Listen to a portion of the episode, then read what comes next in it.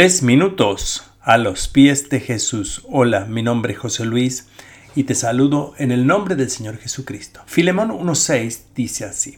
Pido a Dios que pongas en práctica la generosidad que proviene de tu fe a medida que comprendes y vives todo lo bueno que tenemos en Cristo.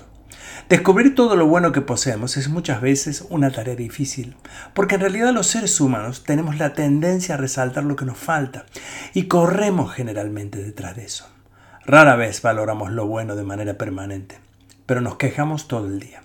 Muchas veces quedamos enganchados en experiencias negativas y solo recordamos eso y por lo tanto nos volvemos muy cuidadosos, que en parte es bueno, pero no debemos cerrarnos a que hay cosas que pueden cambiar y mucho más para los que estamos en Cristo.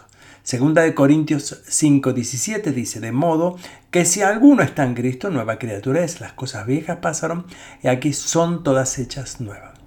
Pablo trata de resaltar justamente este punto a Filemón, un hombre que tenía una buena vida y valoraba mucho las buenas relaciones. Según la historia en esta carta, cuenta que Filemón fue decepcionado por uno de sus sirvientes o esclavos. Su nombre era Onésimo.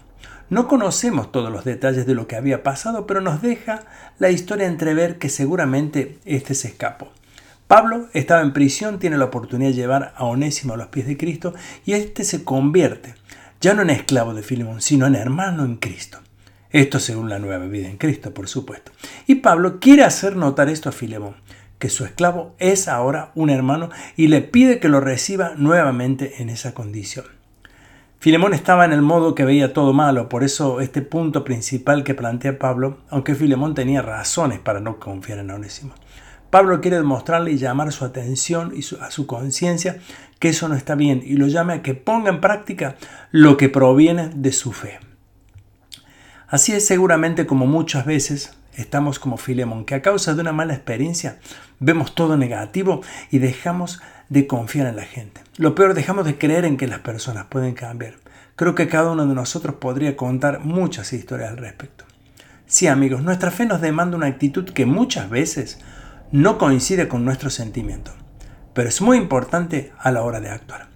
Dice la escritura, Juan 7:38, el que cree en mí, como dice la escritura, de su interior correrán ríos de agua vida. Quiero llamarte hoy a la reflexión lo mismo que Pablo hizo con Filemón. Y si recordamos el texto, este no es textual, sino interpretado por mí, dice, haciendo esto, vas a beneficiarte a ti, probablemente no será lo que pensabas, pero va a ser muy útil para tu vida y tu desarrollo espiritual.